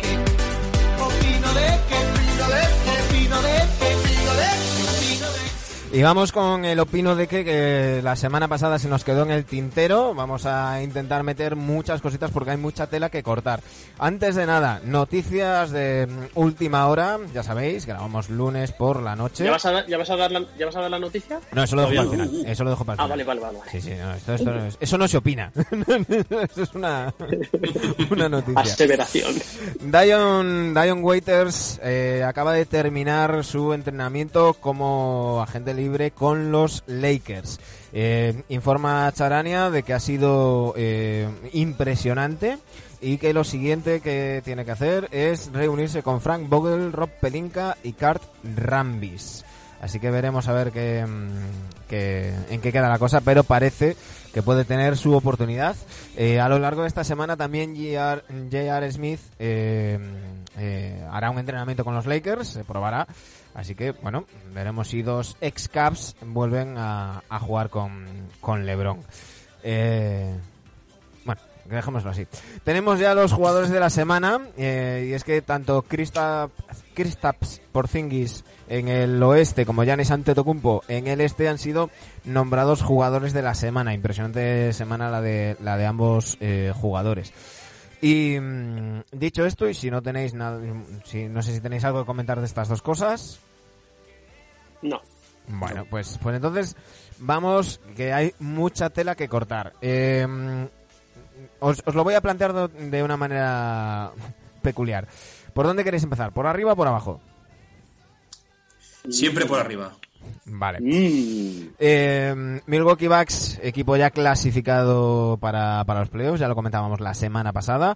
Eh, ahora la duda, con después de 60 partidos, 52 victorias, 8 derrotas, eh, se empieza a plantear la duda de si los, los Bucks intentarán ser el tercer equipo de la historia tras los Warriors del 73-9 y los Bulls del 72-10 en llegar a las 70 victorias. Eh, por un lado parece mm, difícil y, y tampoco parece que estén buscando perseguir ese, ese récord, pero por otro lado si nos fijamos en, los últimos 20 partidos van a, ritmo de, de lograrlo. Eh, ¿Cómo estáis viendo a estos backs? ¿Pensáis que van a ir a por, a por el récord? ¿Que, que no? ¿Cómo, ¿Cómo lo veis chicos? Yo creo que no, que no van a conseguir el récord. Pienso que al final ya van a empezar a descansar de cara a playoff. O sea, es que van muy sobrados. Yo creo que pueden descansar ya lo que queda y, y acabar primero, ¿no? De... yo, yo creo que a la, a la que se aseguren el factor cancha en toda la liga, ya empezarán a descansar. O sea, no les veo apretando. Es que Yo es que luego creo- tiene el precedente de Golden State, ¿eh? Yo es que creo que ya están descansando, o sea, pero- descansando. Yo es que creo que... eh, Sí, bueno, van al tran, ¿no? Van a, a crucero. Claro, eh, eh, mm, el otro día... tienen solo, les queda una derrota solo, ¿no? El otro día eh, leía el, el dato, estoy buscándolo por aquí. Eh, el otro día salía el dato de que Antetokounmpo hizo su noveno partido con más de 30 puntos jugando menos de 30 minutos. Que es que Que va, muy sobrado, va muy sobrado. récord, de, récord de la liga. Eh, claro, es, es consecuencia de, que dominan tanto los partidos y llegan tan tan tan sobrados que, juegan muchos muchos suplentes. Eh, Antetokounmpo está jugando tan solo 30,9 minutos por partido. Eh, Chris Middleton está jugando 29,9. Bledsoe 27. Brook López 26. Matthews 24. Es que es donde yo quería llegar. Ahí es donde yo quería llegar. Es que están llegando, Sergio, yo no me preocuparía mucho. Mira que yo lo he comentado y decir, hostia, a ver si se les va a ir la olla y tal. Es que están llegando a los terceros, a finales de los terceros cuartos con los partidos Va muy sobrado, Ya. ¿no? ¿Verdad? ganados y, y, y fíjate el dato que está dando Manu. Si es que no los están Bueno, eh, tienen que hacer un 22-0, no, no, tampoco lo veo, ¿eh? No, no, No, no. pueden perder No. cuatro, hasta cuatro partidos. Pueden perder cuatro partidos. Claro. De, Están con ocho derrotas. de 22 pueden pueden hacer tienen pueden hacer un No, pero 18-4. Sergio lo que dice, claro, Sergio lo que dice es llegar, eh, A llegar 74. a 73. No, no, y hablamos no. de llegar a 70. Claro, claro. Ah, no, vale, no. vale. yo- No, estaba hablando del récord de, de Warriors. No, No, no, Digo, no, es que no, lo, no, lo veía porque digo, es que tienen que hacerlo todo perfecto, ¿no? No, no, no, para el, para el récord de Warriors, para, para hacer 74 victorias, sí, tendrían que ganar todos los Tienen que ganar quedan. todo No, lo no, que hablamos de, de ser el tercer e- equipo de la historia que hace 70 victorias. Eso, eso eh, sería asequible. Yo creo que, que en caso de que llegue, Sí. en caso de que No llegue, sé si tienen gira de oeste, ¿eh? No sé si tienen una gira. Ahora, si ahora, os, ahora os busco, seguro ahora os busco el tendrán. calendario. Ahora os busco el calendario. Pero de Mm. todos modos, yo creo que, que, que de llegar a ese récord, si se da el caso, yo creo que sería más una consecuencia que, que algo buscado, ¿no? Que, que sería algo, Sí, oye, bueno, pues, pues llegar. nosotros vamos a lo nuestro y, y evidentemente no van a perder partidos a propósito. Pero mira, os digo rivales de mm, próximos rivales de, de los Bucks. Eh, eh, Miami eh, o sea, juegan eh, en Miami contra los Pacers, en el Staples contra los Lakers, en Phoenix, en Denver, contra los Celtics en casa, contra los Warriors en casa, contra los Heat en casa, contra los Grizzlies en casa, Washington, Detroit, Houston, Washington y Dallas. Eso lo que tienen en marzo. Eh, y luego en abril les queda les queda mm, conferencia este nada más. En abril cierran la, la temporada jugando dos veces contra Toronto en casa y fuera, una vez contra los Celtics, otra contra los Sixers, Nets, Cleveland Cavaliers, Atlanta Hawks y Nets eh, para cerrar la, la temporada. Eh, bueno, de todos estos perder cuatro cuatro nada más, mm, pero bueno no, no creo que la vayan a buscar. Complicado. Eh, Va a estar complicado, yo, yo no lo veo, ¿eh? Yo creo que no. Complicado. Con los eh, de calendario no lo Eh, vamos, a mí. otro día- el eh, otro día, final chicos, Te queda, te- Perdón, eh, iba a decir que. digo te- que el otro no, día. iba a decir que te queda. Dale, dale, dale, dale. Ah, cuel- cuelga tú, cuelga tú. Dale, dale, dale. No, iba a decir que al final, al final te queda el récord para la posteridad de llegar a 70, pero la temporada de Bucks hagan 68, 66 o 70, eh, me parece tremendo. Yo os quería decir, a mí los Bucks me parece que del año pasado a este han pasado de la pubertad a ser mayores ya. ¿eh? De la adolescencia a tener trabajo fijo. Yo los veo ya como, ah, y hay que decirlo abiertamente ya, para mí es el candidato número uno número uno. Bueno, yo sigo pensando que Clippers puede estar allí, pero vamos, entre los tres candidatos tiene que estar los Bucks. No tenemos, ten- no hay que tener miedo que porque sean del este y demás. No, no, no, yo no es- un yo no es- de- yo no es-. Dos, dos cosas, eh, chicos. Primero, eh, que, que ya- sabía yo que te me ibais a ir del, del tema del, del récord y por eso quería decir lo que, lo que iba a decir. El otro día le preguntaban a Anteto por el récord de las 70 victorias y decía Anteto que el, el único récord que le importa es el de las 16 victorias que hay, con- que, eh, hay que conseguir en playoff. Que entonces que, el- que, que el otro no, no le importaba eh, nada. Yo el tema de los Bucks no es por, por cómo están jugando, sin- sino que a mí- ni, ni que sea el este ni nada. A mí de los Bucks me preocupa el modo playoff. Y, y yo creo que, que Claro, Baden-Holzer... sí, pero yo tampoco, este año tampoco veo a nadie que les pueda pintar la cara, ¿eh? En playoff. Ya, pero Ahora ¿sabes qué las pasa? finales, en las ¿Sabes qué finales, pasa, ¿no crees, Que- ¿no crees Sí, que los Lakers... claro. Vamos, yo No, no, digo en, en el este, ¿eh? No, no, yo hablo para ganar las anillo. NBA. pff, Claro, pero es que cosa. Dani ha dicho favoritos al anillo.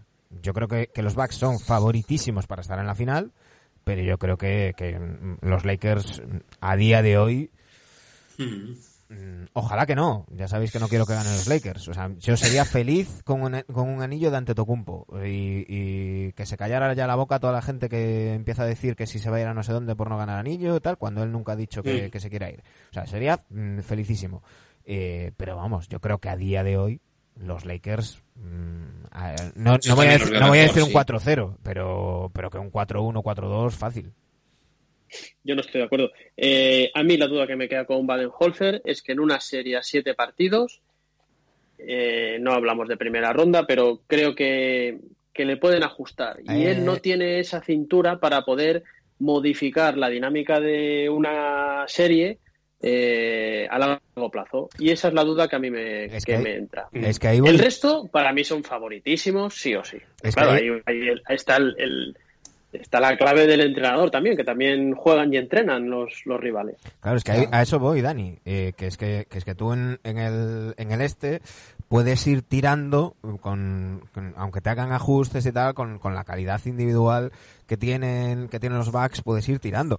Pero, pero en una final contra, contra los Lakers o contra los Clippers que vemos a cuentagotas, que ahora hablaremos, eh, cuando se concentran, Uf, yo es estar- que va a estar complicado. Bueno. lo veo, lo veo complicadete. Pero bueno, Cómo me gustan Conafiun y Di, Vincenzo saliendo del banquillo. sí, sí. Aportan una, no sé, aportan una mala leche y huevos que, que- que- que es tremendo. Me encanta, me encanta el banquillo de Bucks. Sí, sí. No, no, muy, muy bien y, y muy bien los dos, los dos López, ¿eh? A mí, yo, yo, Sí. yo pensaba que poco menos que, Sí, ¿eh? que Robin López venía de, de, de- de riñonera de, de Brook y, y está dando unos minutos muy buenos en defensa y, y- dando buenos minutos de, de descanso, aportando en, en sus, sus minutos, no sé cuánto, eh, espera que lo estoy mirando aquí, 14 minutos de media, que, que bueno, que, que, que está, está muy bien. Eh, la- hay que ver la incorporación de Marvin Williams, lleva tan solo siete partidos con, con los Bucks, pero, pero bueno. Eh, empezábamos por arriba, eh, vamos a, a ir bajando. Si, si eso, si ese es el equipo que, que está líder en el este y por no movernos de conferencia, parece que va a haber eh, tres peleas por en, en el, en el este. Una primera pelea entre Toronto y Boston por ver quién es el, el equipo que, que queda segundo. Ahora mismo los Celtics están a medio partido de Toronto, eh, que está a 10 de los, de los Bucks. Por eso ya, ya doy por hecho que los Bucks quedan, quedan primeros. Eh, va a estar la cosa entre Toronto y Boston, que además se van a enfrentar en, en, en lo, que, en lo que queda de, de temporada. ¿Cómo, cómo, cómo veis a dos equipos que no sé si estáis de acuerdo conmigo, que, que están por encima de lo que en un principio todo el mundo es- esperaba, ¿no? Sobre todo los Sí. Raptors. Están de dulce, están de dulce. Yo veo a los Celtics un poco ya, un poco mejor, ¿eh? ya, ya de cara, de cara a playoff, afinando. Tatum está espectacular, lleva unos partidos que, que lo está haciendo genial. Y veo más profundidad a Boston que a Toronto. Pero no resto mérito, evidentemente. Yo no resto mérito a Toronto. Es que lo que está haciendo que está Toronto haciendo. con, con las bajas que está teniendo, porque ya no Por solamente que perder a Kawhi, sino que es que, mm, no sé, que, que habrá tenido 10 partidos a toda la plantilla sana. Si no, Sí, cuando, sí. cuando ha sido uno, ha sido otro. Y, y, y lo que están haciendo Van Blitz y acá mi compañía, mm, vamos, es de, de, de, de chapó, el, de chapó. el- Sí, sí. el sombrero. ¿Dani? De todas maneras, sí, decía Sergio la profundidad. Yo ahí no estoy muy de acuerdo contigo, Sergio. Yo, sinceramente, ¿eh? creo que hay 7-8 jugadores que te van a rendir en playoff y del resto. me- no Siete, lo- siempre, siempre lo que digo siempre, que al final playoffs son de El ocho. banquillo, el banquillo de Boston ya lo sabíamos desde el principio y más con las lesiones estaba muy justo, muy justo. Mm. Pero tú lo has dicho, el señor Tatum, eh, que habrá que empezar bien. ya a entroni- entronizarlo, ¿no? Como si fuese un de esos de, del programa ese de los tronos. Entronizarlo. Eh, es una superestrella ya, Tatum. Sí, sí, sí. ¿Lo consideráis ya una sí. superestrella? Sí, yo sí, yo lo Yo que sí, estamos sí, viendo sí. este año, sí. Para mí, Y- lo dije en su momento y, y he tenido alguna, algún que otro pique vía, vía redes sociales con, con el tema, alguien que me decía que, que Embiid estaba a un nivel muy superior a, a Tatum, yo no lo veo tan claro, no estoy diciendo que sea al revés el caso, pero que, que, que para mí Tatum es, es un tío, no sé si potencial MVP de, de liga regular, pero mm, Sí, potencial mí, MVP sí. de finales, desde luego. O sea, si, Sí. si, si los Celtics llegan a una final y la ganan, va a ser por este tío. Eh, dentro de esa estructura casi comunista que, que establece Stevens y que le ha funcionado tan bien sin ninguna figura y en la que también ha sentado el cambio de un tío que necesita tanta atención como, como Kyrie Irving por, por un tipo más solidario en ese sentido como es Kemba Walker. Eh, pero pero a mí a mí es que me encanta. Yo, yo soy muy de, de Tatum. Eh, tiene, es, es eh, en movimientos, no sé si por ser tan fan de, de Kobe en su momento, haber entrenado con él y demás. A mí por movimientos me, me recuerda Mm, a Kobe y por supuesto, recordándome a Kobe, me recuerda a Jordan. O sea, es el más jordanesco. Desde la retirada de Jordan hemos tenido a, a Kobe, hemos tenido a Wade y ahora tenemos a Tatum.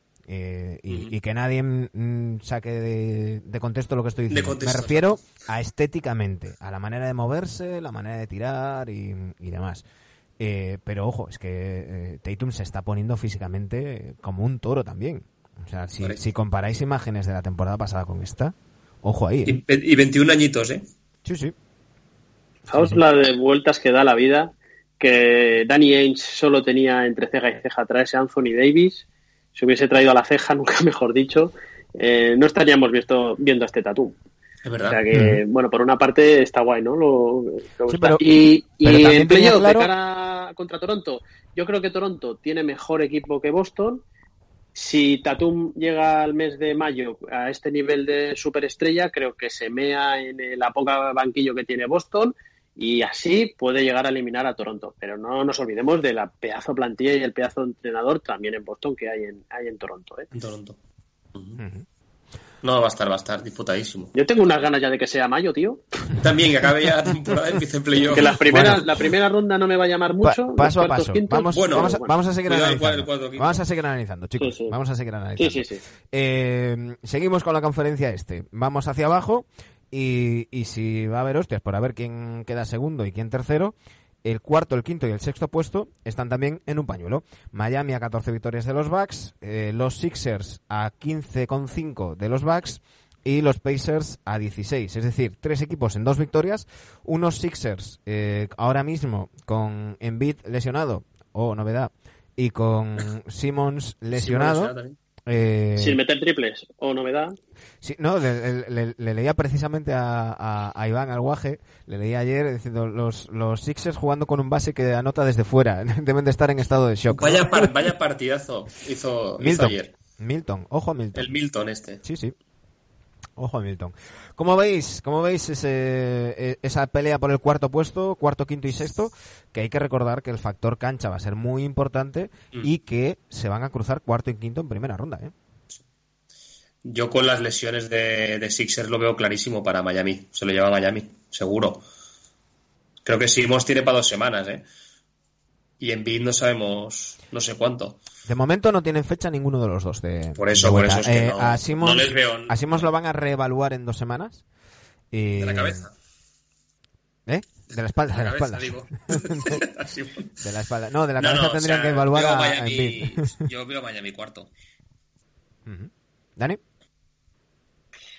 Uf, pues no lo veo yo tan claro todo. eh, porque siempre hablábamos de que los Sixers jugaban mejor con Simmons sin Embiid o con Embiid sin Simmons, si te faltan los dos, pues bueno, eh, ayer hizo un buen partido al Horford, empezamos a ver a Tobias Harris, que son tíos que están muy tapados, la temporada de George Richardson pues está siendo meh.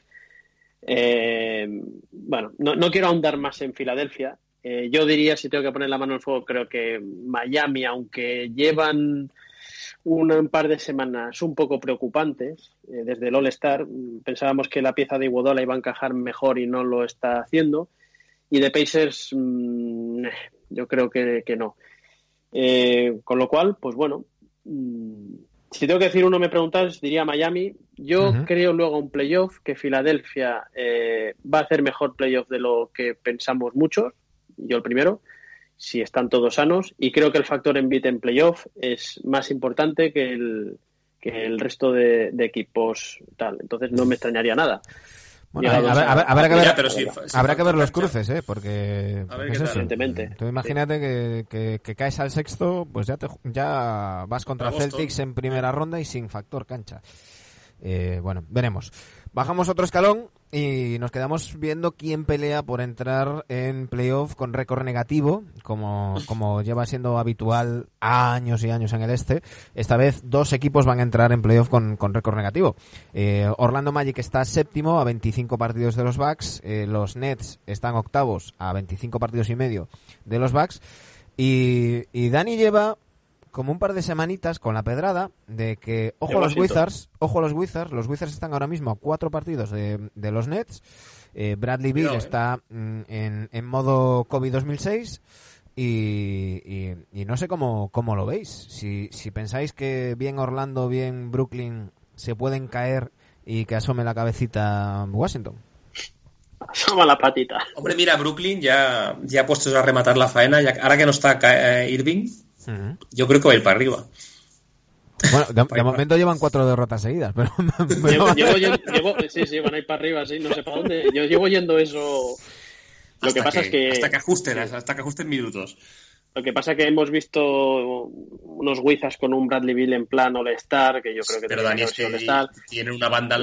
Claro, es, que es un banda, equipo tío. de, de G-League, es que llevan cinco derrotas en los últimos seis partidos, pero como ahí abajo esos equipos no ganan ni a los Knicks, eh, te dejar abierta ahí una ventana. Son muchos partidos al final, cuatro. Pero bueno, yo creo que Wizards puede llegar a las últimas dos semanas ahí con alguna opción, pero del resto yo creo que incluso yo creo que aquí la pregunta es Orlando o Brooklyn. Yo creo que Orlando va a quedar por delante de Brooklyn. Sí, yo también. eso- Y, eso y claro. que si tiene que caer alguien, creo que van a ser los Nets. Sí, yo- yo en una No sé, pero es, que estamos, estamos en el este, lo que decía Manu. O sea, que este al final el balance de estos últimos partidos va a ser negativo para los tres. Y, y no No, solamente es, no es eso, como el oeste que... que- están a tope los que están para el- en la lucha para el octavo, ¿eh? Aquí van a perder, van a perder una punta pala. Y no solamente eso, sino que eh, enganchas 7 o 8 partidos perdidos y, y ya te pones tercero por la cola. porque porque es que ahora mismo están están ¿A que se mete, a que se meten los Knicks, Dani? bueno, Están ahí, con el León. Están ahí con, con el León. a, a 8 partidos y medio ahora mismo de, de, de playoff estáis. Cuidado, cuidado, cuidado. Saltamos de conferencia. Nos vamos al, al Pacífico, sí, en, en, el, en el oeste, en el este, perdón, teníamos a los, a los Bucks ya clasificados y, y líderes destacados. Todavía no están clasificados ni, ni tienen a tiro ningún récord, eh, porque ya tienen 13 derrotas, pero los Lakers siguen gobernando con, con mano dura la, la conferencia oeste. Cinco partidos y medio sacan de ventaja a, a los Nuggets. Eh, permitiéndose ya pues hacer diferentes eh, probaturas, ir dando descanso pues un día a Anthony Davis, otro día a LeBron James, ahora pues eso, haciendo eh, el, el casting a, a Waiters, a J.R. Smith, eh, poco menos que esperando a que llegue mayo, ¿no? Yo creo que Sí. este el potencial se verá, se verá en playoff. Anda, de momento, lo que dices tú, están de, de probaturas. A ver qué les encaja mejor y qué, qué pueden apor- aportar ya de cara a la postemporada. Bajando. Bueno, el tema sobre todo es ver en ese puesto de center, a ver eh, si quién, quién llega con, con mejor momento, ¿no? Yavani Magui, Dwight Howard, es un creo que, puesto que creo que por ahí flojean un poco. Pero que yo creo... hostia, tienen todavía veintipico partidos para acabar de encajar de una santa vez a Kyle Kuzma, que luego en playoffs se va a echar de menos. Le va a hacer falta. Pero se va- el, el yo encaje no hablo de- de Kuzma, hablo de esa tercera pata de la mesa, una mesa de tres patas, eh, que yo creo que ahí tienen problemas Lakers. ¿Les da para pasar primera ronda? Sí. ¿Les da para pasar segunda? Probablemente también. A partir de ahí, mm, no sé. Me, Sí, sí. queda- me deja un poco de Es duda, eso, porque Clippers, Pero que- que- que Clippers tiene a Lou Williams que sale de banquillo, pero a estos no tiene ninguno. Chicos, Ahí está la duda. Que es que Qué este- chicos. Eh, este equipo al que Eh. no le, al que no le da mm, está primero sobrado, ¿eh? Que es que, es yo, no le da yo os escucho, yo os no le da para al que no le da para ganar para vamos a ver vamos a ver qué estás poniendo. Yo en- eh, evidentemente acabo de decir que entre Sí, pero, Manu, los duelos Lakers, con- lo normal lo normal es que salga campeón. Y ya estamos poniendo a Lakers como uno de los top 3 para ganar el anillo. A partir de ahí pues hombre yo cada uno tiene que decir sus preferencias y tiene que poner un ranking. Sí, sí, sí. poner los terceros en un Bueno, equipo mira, en, entre esa, claro, terna pues no creo que sea desprestigiarlo ni Mira, menos. mira los duelos particulares entre ellos también. Claro, pero mm, bueno, bueno, yo, yo aquí cada uno tenemos nuestra, nuestra qué pasa? Ahora, hablaremos, ahora ha hablaremos de los contra-. Claro, es que Clippers ha perdido contra, contra equipos de, Nosotros- de parte baja. no, Ahora- no vemos un 98% de posibilidades de que ganen Lakers Sí, yo, yo lo tengo claro. No, no, no, Yo lo para tengo nada. Tú sí, ojalá. nosotros no. Vale, vale, vale, vale. Para nada, Bueno, para nada. El, el, el tiempo es ese poderoso juez Sí, sí. que da curioso. y quita razones. Eh, basamos, bajamos un, un peldaño y vemos la pelea por el segundo puesto, donde están los Nuggets y los Clippers, ahora mismo empatados prácticamente a todo, 41 victorias, 19 derrotas a 5 partidos y medio eh, Houston, de, los, de los Lakers. Eh, Sí, muy bien ahí, Sergio, sí. bueno, Está un partido, ¿eh? pero dejadme repasar, por favor. que- No, pero ¿Cómo sí. se nota que no hicimos tertulia la semana pasada? Que estáis con ganas, ¿eh? Continúo. Peleando por ese segundo puesto. Ojo Houston ahí, ¿eh? Ojo. Iros a tomar por el culo los dos. Tira, tira, tira, tira. Tenemos a los Nuggets y a los Clippers a cinco partidos y medio. Y después, con una muy buena racha, 8-2 en los últimos 10, 6 victorias consecutivas, están los, los mini Rockets, los, los Houston, Los mini Rockers. los, los Houston de, de menos Los de 2 mini, metros. Minnesota Rockets. Los chavos de Houston. Los de, los de uno con, si mides dos ya no vale, tiene que ser uno con algo, que son los, los, los Rockets de Harden y Westbrook, que han, han encontrado el punto. Están ahora mismo a partido y medio, tanto de Clippers como, como de Nuggets. ¿Cómo veis esa pelea por, el, por ese segundo puesto en, en el oeste, chicos? Porque como se despisten los Clippers, se encuentran a Lakers en, en semis de conferencia.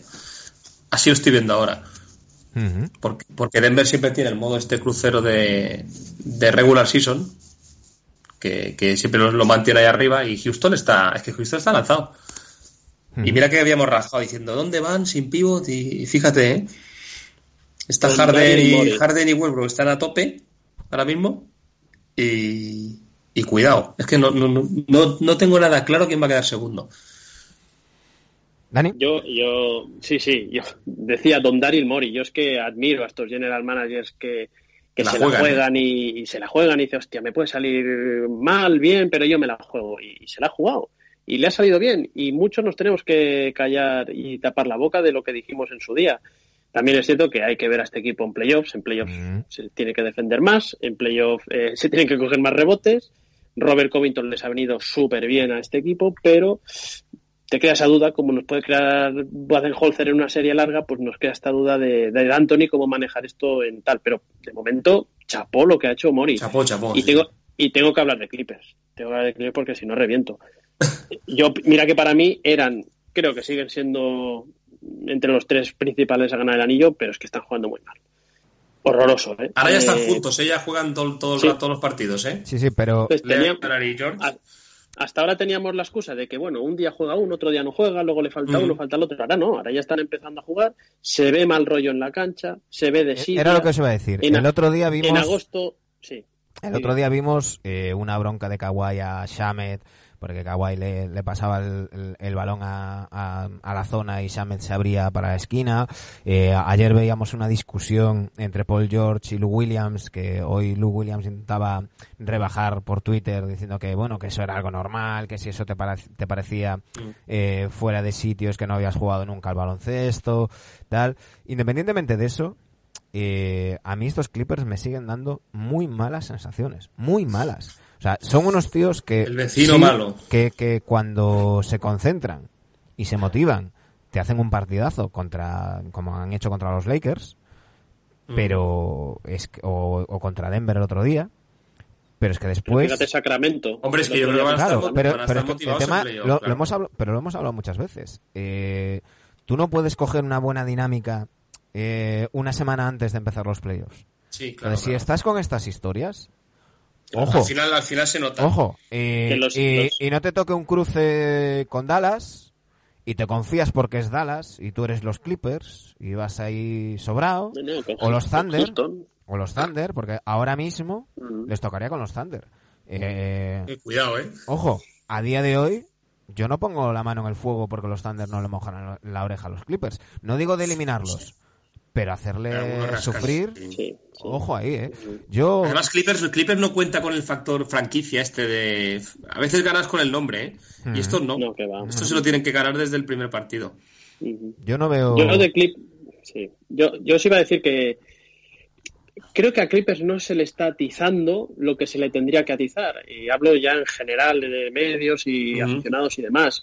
Creo, ¿por qué? Yo creo que sinceramente por Kawhi. Y como tenemos muy presente lo que hizo Kawhi en Toronto el año pasado, pues dices, bueno, oye, eh, al final llegará a playoff, este cambiarán chip. eh, también es cierto que si los deberes no los haces el día de antes, como muchas veces hemos dicho, estudiar el día de antes para un examen te saldrá una entre 40 veces.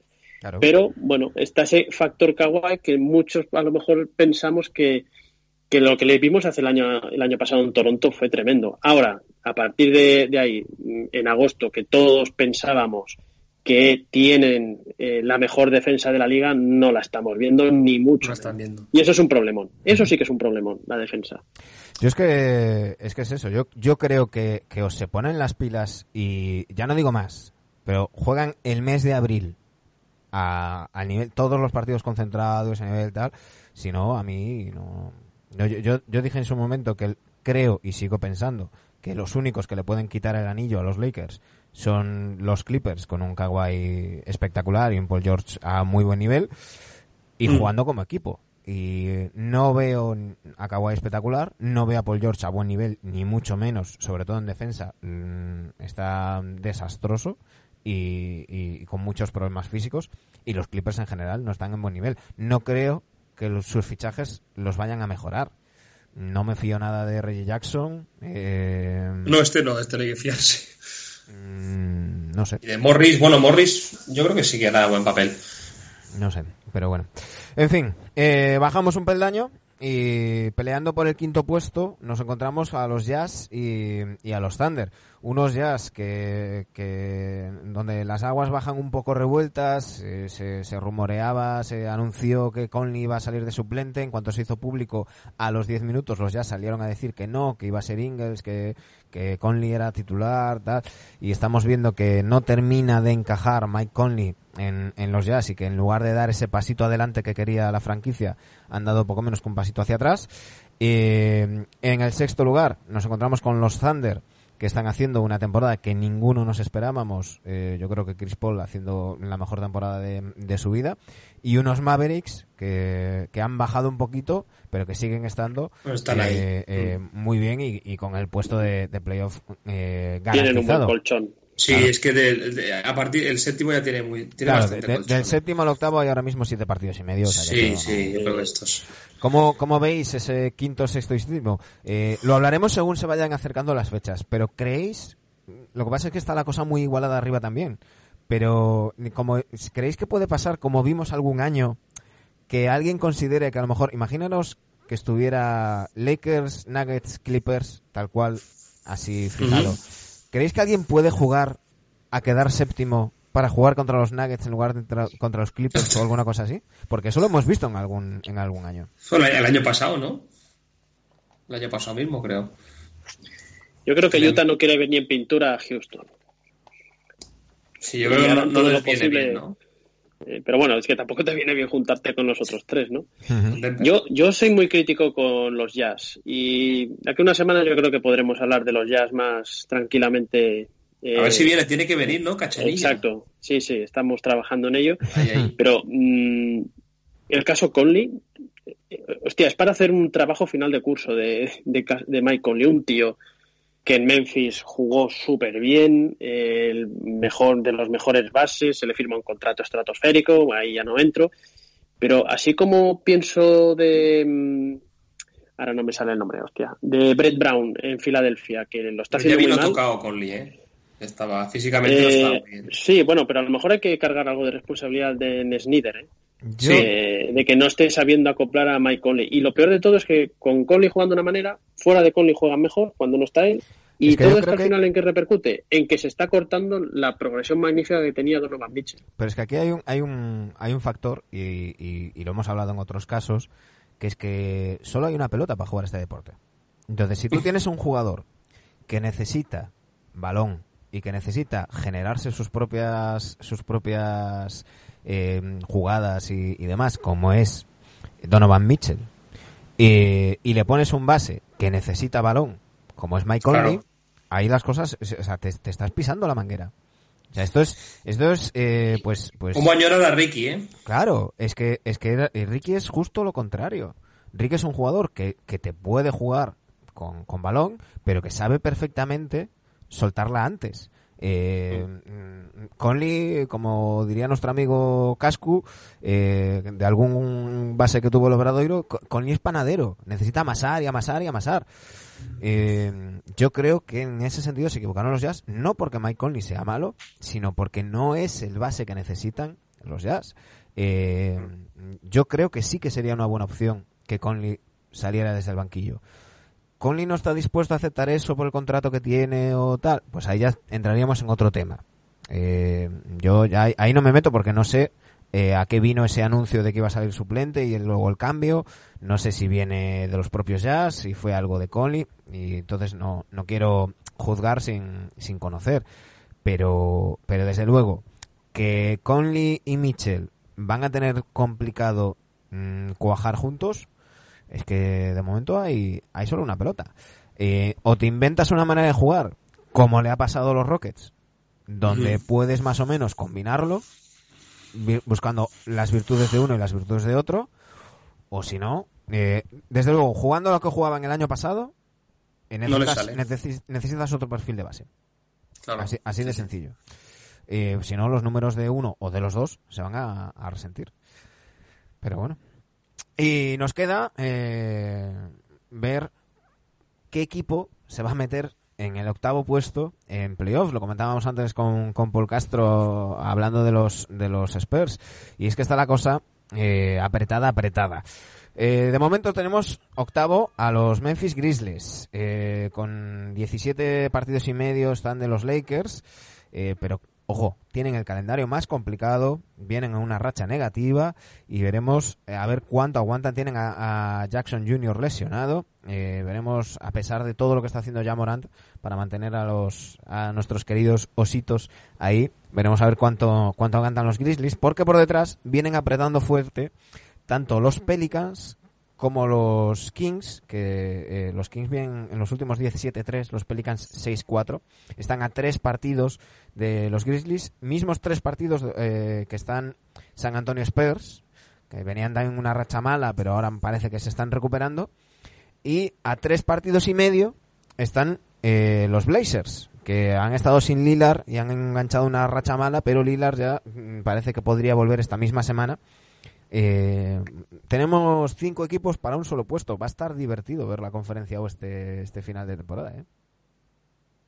Sí, sí, el cuarto por la cola del oeste se metería en playoff en el este. Sí, bueno, pero eso ya. A puntualizar. Sí, yo eh, lo estuvimos hablando con Dani cuando, cuando te caíste la semana pasada, que dijimos que, que no- Pelicans está como un grabaste. tiro. Y no lo grabaste. Que yo veo a Que Pelicans seguimos está como un grabando. tiro. Está, está muy bien. Y entre Pelicans y Portland me atrevería a decir que estaría al octavo. ¿eh? Yo no veo a Memphis que se meta dentro. Y creo desgraciadamente, que el rookie del año va para, que- pa- para el que se meta al octavo, ¿eh? O sea, si Pelicans entra, yo creo que se lo van a dar a Sion. Yo creo, Pese a que, jugar muy poco, ¿eh? yo creo que se lo van a dar, aunque no se meta. Pero eso es otro Bueno, tema. yo creo que no así, ¿eh?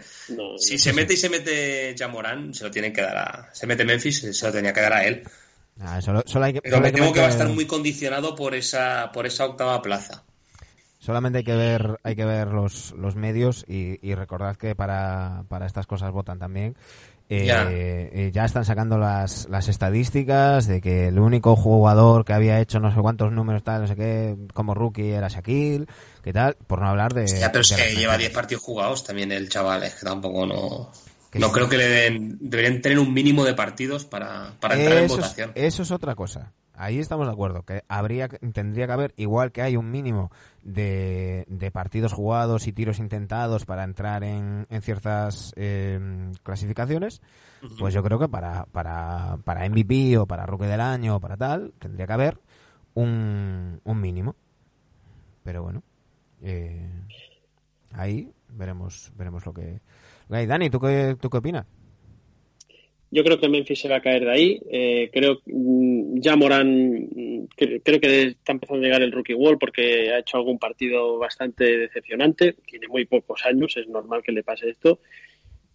A San Antonio creo que está por encima de sus posibilidades. No lo meto en la quiniela. Phoenix no lo meto ni mucho menos. Sacramento eh, creo que les va a faltar. Y entre Pelicans, yo lo pondría todo entre Pelicans y Portland. Pelicans sí que parece que tiene la inercia ganadora, pero claro, es un equipo joven y que está obligado a ganarlo casi todo. Está obligado a ganarlo casi todo, sobre todo a, no puede perder partidos contra equipuchos que están fuera sin opciones Mm. de playoff. Y me da miedo que pueda palmar algún partido de estos. Claro. Si Portland Trailblazers vuelve Lilar al nivel en el que estaba, ojo la plantilla de Portland que está hecho unos zorros con el amigo Carmelo que sigue ahí jugando, sin Nurkic, sin Rodney Hood. Lo que está haciendo los Blazers es tremendo. Sí, sí. Si Lillard vuelve Mm. al mismo nivel que estaba, para mí se meten los Blazers. Por cierto, le preguntaban el otro día al general manager de los Blazers si después de jugar la final de conferencia, eh, quedar pues eh, en el puesto 12 en el que están ahora, eh, sería motivo de despedir a, a Terry Stotts. Y contestaba el general manager al, periodista, eh, ¿tú has visto nuestro informe de lesionados? Lo que está haciendo Terry este año tiene más mérito que lo que hizo el año pasado. Así que eh, no- ahí podríamos entrar a debatir, pero desde luego es, es complicado cuando todas las, las lesiones eh, se juntan. Estaremos pendientes a ver de quién, eh, qué equipo se mete en, en, en playoff. Iremos, iremos comentando semana a semana. Antes de irnos, eh, quiero comentar dos cositas, chicos. La primera, eh, ¿Ya? ¿Ya? un, ¿Ya? un tuit de Pildoritas, pildoritas. un tuit de Sports Center eh, de hace tres días que decía eh, el hombre, el mito, la leyenda, Alex Caruso cumple 26 años. Eh, Joey Lin, Joey Lin, un, un tuitero que os recomiendo que sigáis, daba un dato, decía eh, Shea Gilgius Alexander tiene 21 años y es el líder ano- anotador de los Thunder, equipo que está quinto en la conferencia oeste. Sports Center, Bleacher Report y E ESPN han tuiteado en toda la temporada cuatro tweets sobre Shea Gilgius Alexander. Esas mismas cuentas han, han hecho 43 tweets de Caruso. Eso es in- eh, indicador, bajo mi punto de vista, de mm, la mierda de periodismo que tenemos hoy en día, el afán del click de los de los de los Lebroniers y, y demás. Eh, no puedo decirlo lo suficiente, las suficientes veces. Si queréis informaros de NBA eh, por NBA, es decir, no no con toda esta mierda, eh, Hoops Hype y The Athletic.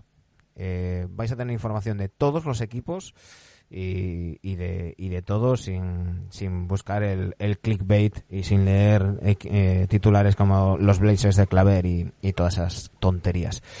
Eh, de, de medios españoles ya ni hablo. Eh, lo siento, pero tenía que decirlo que, que reventaba. Y ahora sí, tenemos una noticia. Y es que, eh, como ya habréis podido leer, o en este caso leer, ver desde hace hora y pico, porque soltamos el vídeo, publicamos el vídeo en YouTube hace, hace una hora a las nueve cuando empezábamos a grabar, eh, NBA Adictos se va de gira. Tenemos NBA Adictos on tour. Eh, uno de los motivos por los que eh, tenemos abierto ese patronazgo, patreon.com barra Adictos, además de para que eh, os llevéis esas camisetas NBA Adictas, eh, por cierto, pronto tendremos tazas NBA Adictas, está- estad atentos, y para que nos ayudéis eligiendo mm, programas especiales que queráis que, hagamos. Tenemos ahí pendiente dos que, iremos haciendo, mm, eh, intentaremos que, est- que estén antes de que lleguen los playoffs. Pues uno de los motivos era poder hacernos con equipo para poder sacar el, programa a la calle. Ya tenemos ese, ese material y después de estar trabajando durante, podemos deciroslo, meses en, en posibles ubicaciones, a dónde lo íbamos a llevar y demás, bueno, eh, la primera, la, una, no la primera, una de las opciones que teníamos, pues estábamos trabajando en paralelo en dos, eh, va a quedar para después de verano, así que ya os lo contaremos, pero la otra, finalmente, eh, verá la luz el próximo viernes 20 de marzo, a las 6 de la tarde, en el Bombardino Café, en Madrid. Llevaremos nuestro NBA Adictos para allí. Eh, es una quedada NBA Adicta en toda regla, así que estáis todos invitados. Pero el invitado con mayúsculas, que se sentará con nosotros en la mesa, entre los micros de NBA Adictos, será ni más ni menos que Guille Jiménez.